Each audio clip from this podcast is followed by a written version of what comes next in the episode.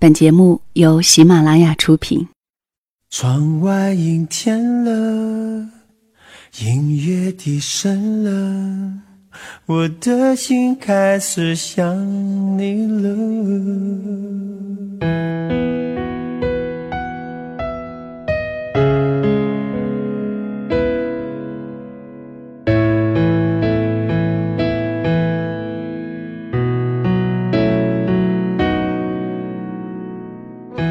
如果一个人是一个开始，两个人是不是结局？如果一段情是一个故事，那么两颗心会不会延续？有没有人让你甘心低到尘埃里？有没有人专注的陪着你，从一生走到一世？每周日晚，两个人一些事。为你讲述那些年我们的故事。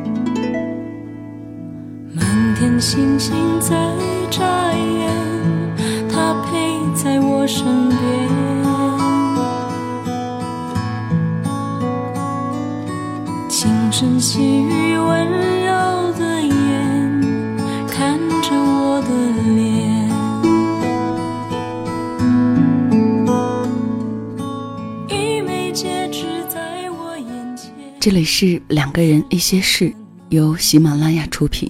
我是小溪，春晓的晓，希望的希，在每个周日的夜晚，为你讲述那些年我们的故事。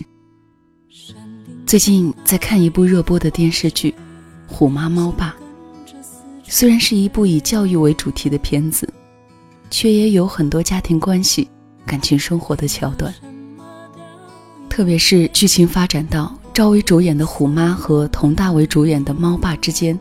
出现了猫爸的初恋情人时，一个原本幸福和谐的家庭面临终结。看到这些的时候啊，我竟然心生无限无奈。从旁观者而言，一切是非曲直、怨对纠缠都很明了。可是我们终究无法以身外的姿态看待这些生活中的真实，于是误会、不解、怨恨。让一个已经有七年的感情生活变得岌岌可危。有时候，你以为牢不可破的情感，竟然也是这么脆弱，不堪一击。特别是当这份情感里出现了第三个人的时候。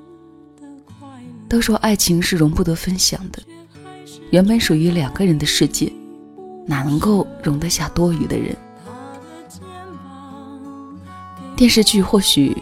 多少会有些夸张的处理，可是生活却是实实在在的。今天的分享就是我们身边一个真实的故事，作者是来自两个人一些事的听友，名字叫秧草。他分享的这个故事叫做《别人爱情缝隙里的幸福之光》。以下的时间讲述这个故事给你听。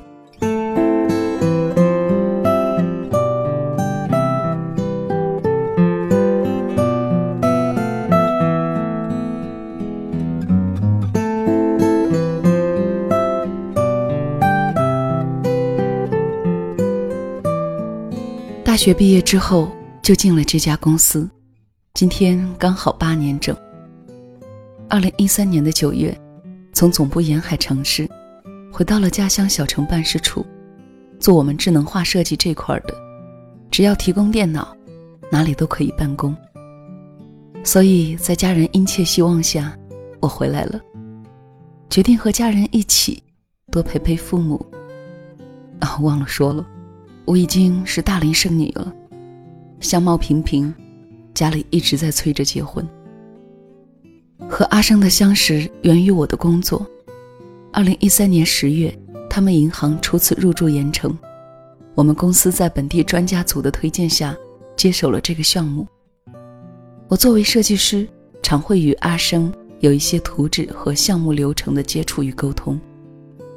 一来二往，大家就熟悉了。平时偶尔会电话联系聊聊天儿。二零一四年八月二号，中国式情人节七夕。找不到人消磨时光，我打给阿生，问他有没有空出来一起吃饭。他说正好没节目，在宿舍打游戏，无聊没人约呢，语气很开心，我也很开心。那天注定不是一个平凡的日子，我们一起在人挤人的中山街，一家一家的找吃的。他牵起我的手，我感觉很温暖。最后，妈妈的炖罐儿老树下咖啡，吃的不多，但是聊得很开心。回去的路上，阿生买了花送我。那是我的第一次正经的约会，第一次收到的干花，勿忘我。第二天，我们开始像个情侣一样的约会，吃饭，看电影。因为我太珍惜在一起的感觉。一直小心翼翼地感受两个人刚开始的朦胧的爱情滋味。毕竟这是我的初恋，虽然我已经三十岁了，却像个花季少女一样，看到他，脸会红，心会跳。所以和阿生的事儿，我没对家人朋友说起过半句。二零一四年九月七日，中秋佳节，在亲戚朋友的介绍下。家人邀请了一位同龄人士到家里吃饭，其实就是给我变相的相亲。接下来的一周，又和相亲男一起吃过一次饭，对方很热情，见第二面就给我买这买那，说男人赚钱就是给另外一半花的，说赚钱是男人的事儿，女人只要貌美如花。三十年来，还有这种甜言蜜语发生在我的身上，我都吃惊了。听说对方也是拒绝了很多相亲对象，喜欢上了我，我何其荣幸呢！可是我喜欢的是阿生，对相亲男最多是有好印象，却不感冒。于是我约阿生出来谈心，跟他说了相亲男的事儿。阿生听了挺难受的，说感觉我在甩他，问在我的心里他算什么？我说我只是想跟他坦白，想问他我们有没有将来。现在觉得自己那个时候是多么的惶恐，对刚交往的情人去询问将来，是有多想和他在一起啊？害怕他就这么逃跑了。他说他是喜欢我的，也想在两个相处半年之后，互相了解以后再结婚。我心安定了，准备死心塌地的和阿生厮守。于是果断的拒绝了相亲男孩，接下来一周狂轰滥炸的所有电话，并且短信告知他我有喜欢的人了，别再打扰我，祝他幸福。多么矫情！多么傲娇，把别人的真心丢在了地上，视而不见。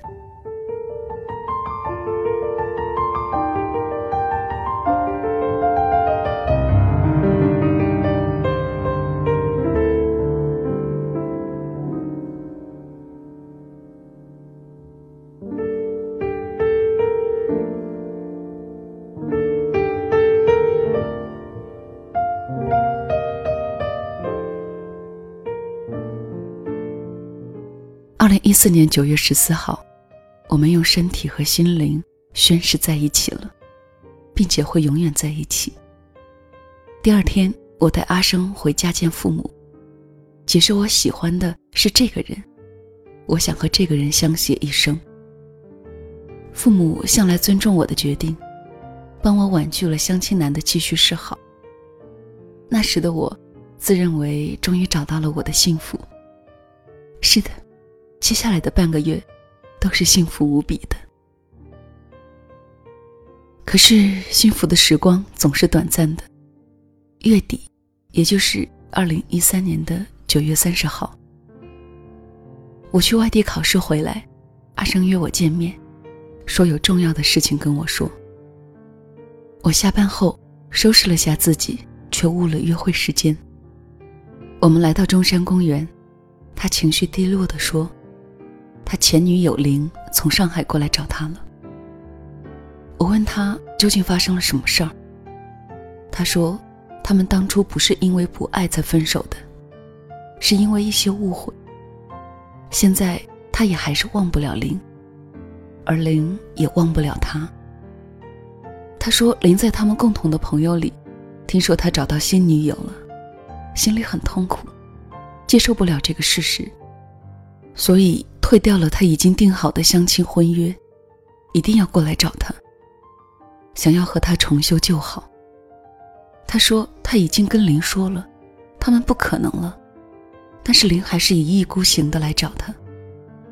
他说他没有办法放任林不管，他怕他来到陌生的地方会出事。听完，我眼前一黑，感觉我的世界一下子坍塌了。近半个月的幸福，像肥皂泡一样，一个一个的在幻灭。我不知道，我第一次这么死心塌地的爱一个人，却遇上这种事情，究竟该怎么办？我们沉默了很久，冷静下来之后，我说：“那你去吧，给你三天的时间处理这个事情。不管你做什么决定，我会在三天后的晚上八点，在这里等你的答案。如果你没有来，我就知道。”你是要和他破镜重圆了。如果你来了，我会忘记这件事，一起好好的过我们以后的日子。现在想想，那个时候的决定是对的吧？不管结局如何，早死早超生。接下来的三天，我觉得自己每分每秒过得都很慢，很慢，都很煎熬，因为阿生消失了。没有任何电话，没有信息，而我也害怕打给他，害怕他马上就告诉我，我们分手吧。我以为这样把头缩进龟壳里，就可以不用去幻想他们在一起都说了什么，做了什么。三天像三年一样，终于过去了。那天不到八点，他打电话给我来说要接我。我好像一下子得到了救赎，活了过来。可是相见并不愉快，因为他前女友还不准备回上海去。谈话最终无疾而终，而我的痛苦却加倍了。回去的时候，我说我害怕了，害怕我们在一起的短短数日，敌不过他们之间的六年深情。但是我尊重他的决定，不管。我们是分手，还是继续在一起？那个时候，我的心里明明难受的像要死去，可是我开不了口挽留他。我想要在他面前留有尊严，我想做一个潇洒的女子。接下来是国庆，我们没有再见面，因为阿生说要陪他前女友。我彻底失望了。二零一四年十月二号，九九重阳节，母亲一大早起来准备了一桌丰盛的菜肴，都是阿生爱吃的菜。母亲让我打电话给阿生，让他过来在家里聚一聚，大家多熟悉熟悉，多交流交流，增进感情。我也期待能够与他和好，便兴奋地打给阿生。阿生说他有空，但是不想来我家。我有些急，有些生气，说母亲准备了一桌好吃的等你呢。他还是说不想来，我真的生气了，口是心非的说：“那随便你吧。”两人不快的挂断电话。三号，大学同学邀约去海边玩，我一个人前往三星。在外地的两天，对他的思念并没有停止，只是我放不下尊严，先去找他。回去时还是忍不住打了电话，让他来接我。再次见面，他看起来整个人轻松了不少，而我却还在想：我们有未来吗？刚好和最好的异性朋友一起，大家聚着吃了顿饭。好友私下点醒我说：“放不开就抓紧，太难受了就离开。”可是我爱他，离开他我也忘不了。即使清楚他心里我的位置，估计还没有他前女友重要。我们就这样分分合合，每次吵架之后，都是我忍不住要找他和解。他的前女友也一天到晚的发短信、发微信给我，诉说着他对他的爱，一遍一遍的讲述他们的曾经。而阿生却像个没事人，从来没有站出来说什么、做什么。我很累，吵过、闹过，他开始玩冷漠，两个人渐行渐远。一日傍晚，吃过晚饭。接到他的电话，说他父亲来到了市区，带了我爱吃的鱼，让我打的去他家见见面。我很开心，至少他愿意让我见他父母，说明他还是想要和我走下去的吧。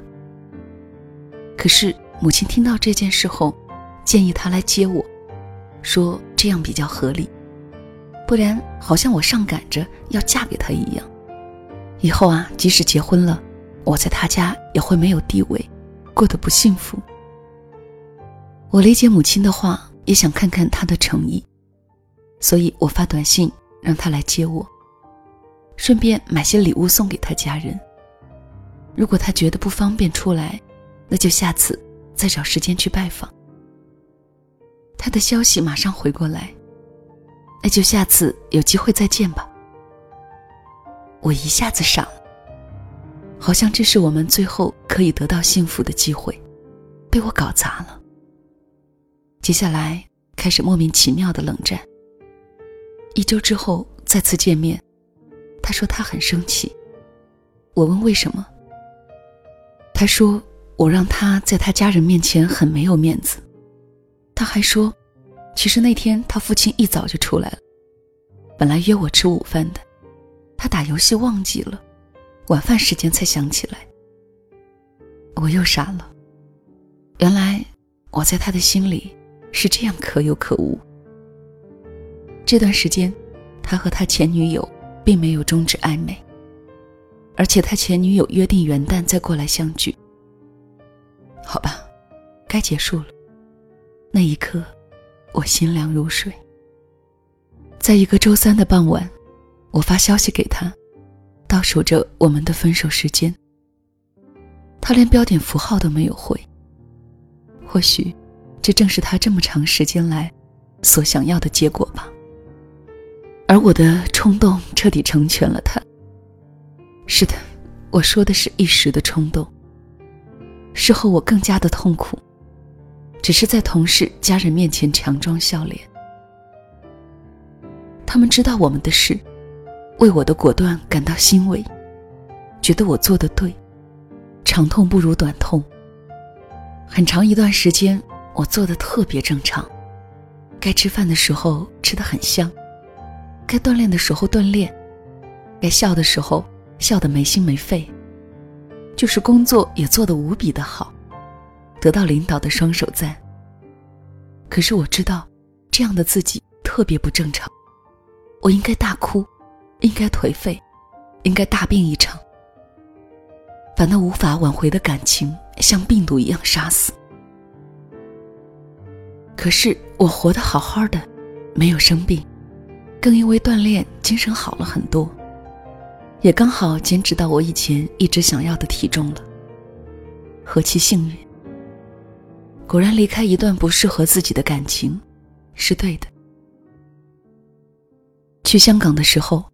本是一场说走就走的旅程，更是为了逃离这座有他在的城市得到重生。可是他的电话打来的时候，我却依然欢欣雀跃。跟他聊香港的街头小吃多美味，夜晚多热闹，似乎忘记了我们已经分手。回来之后，他打给我，问我回来没有。我想带礼物给他，他说要加班，我却没办法鼓起勇气见他。尽管我们相距的车程不过十几分钟，或许是我的骄傲。让我失去了他吧。元旦如约而至，如同他的前前女友，我们已经是彻底不相干的人。我屏蔽了所有他的消息来源，微信、QQ、电话，全部拉黑。即使工作上的交流也移交其他同事。我只是想彻底断了自己的念想，告诉自己，他再也回不来了。年末宴请客户，偶遇阿生的表弟。以前和阿生在一起时，家族聚会吃饭时会遇上，大家算同龄人，熟络起来并不难。那天表弟说他们家族的人都很生气，因为阿生的不负责任。我笑了笑说：“我尊重他的决定。”其实我更想说的是，阿生现在幸福吗？可是依然是自尊问题，面子最大。我还是喜欢伪装坚强，特别自作自受，让人倒尽胃口。一杯杯敬酒的结果是，我醉得断片了，不知道自己后来说了什么，做了什么。年后再次和阿生见面，还是工作，无可避免，也是自己不想再逃避，省得别人说我小气。谈完工作，礼貌道别，回来发消息给好友求表扬，说自己表现的还不错，没有恶语相向，更没有半点余情未了。即使他现在长成人民币，对自己也免疫了。朋友讥笑说：“你丫不作不会死啊，继续装。”我在手机这端，泪流满面。两个月后。再次应酬喝到断片儿，清醒过来时，已经到了阿生家楼下。那个时候的想法是，我好想他，我一定要见到他。哪怕这样的纠缠，被他鄙视到泥土里。可是，在他开门的那一刻，我却失去了全部勇气，夺门狂奔而去。半路遇上来送我回家的他嫂子及弟弟。我感觉自己丢脸死了，拼命不让他们送。最终，我的执拗让他们烦不胜烦，一再叮嘱后，徐徐离开。我在同事领导的再三关照下，终于回到了家。那夜，我打电话跟他说：“我们以后真的是陌生人。”他沉默不语。第二天，他在我空间留言说。我现在很幸福，你不要再来打扰我了。我笑了，这就是我们的结局吧。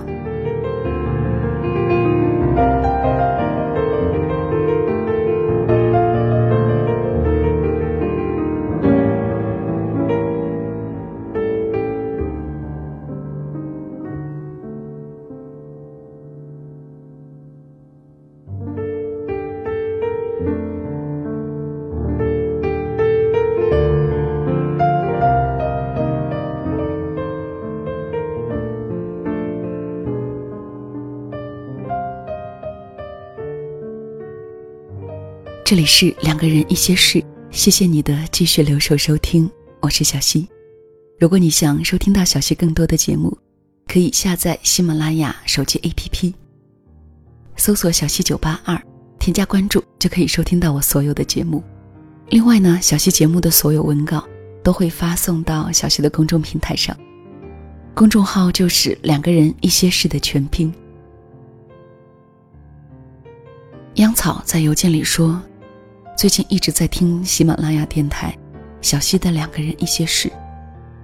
那些故事要比他身上发生的感人多了，故事里的主人公也比他活得勇敢，敢爱敢恨。他自愧不如。其实呢，小溪想说的是，这样的感情关系里，最关键的那个人不是你，真的不是。你只是这段关系当中的备选项，具有选择权的是这个男生。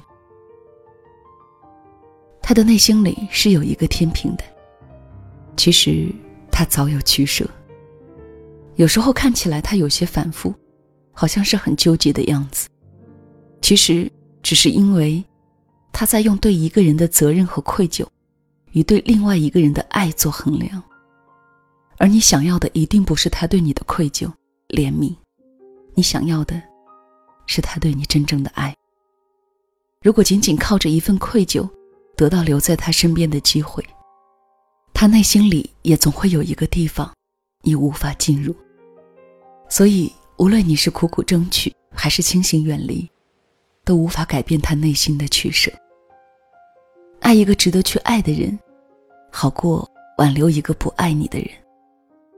好吧，这期节目就到这里，谢谢你的收听，晚安。忍不住化身一条固执的鱼，你这样流独自游到底。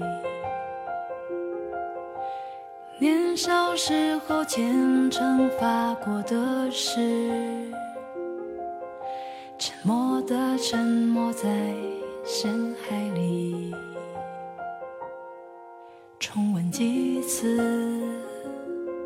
结局还是失去你。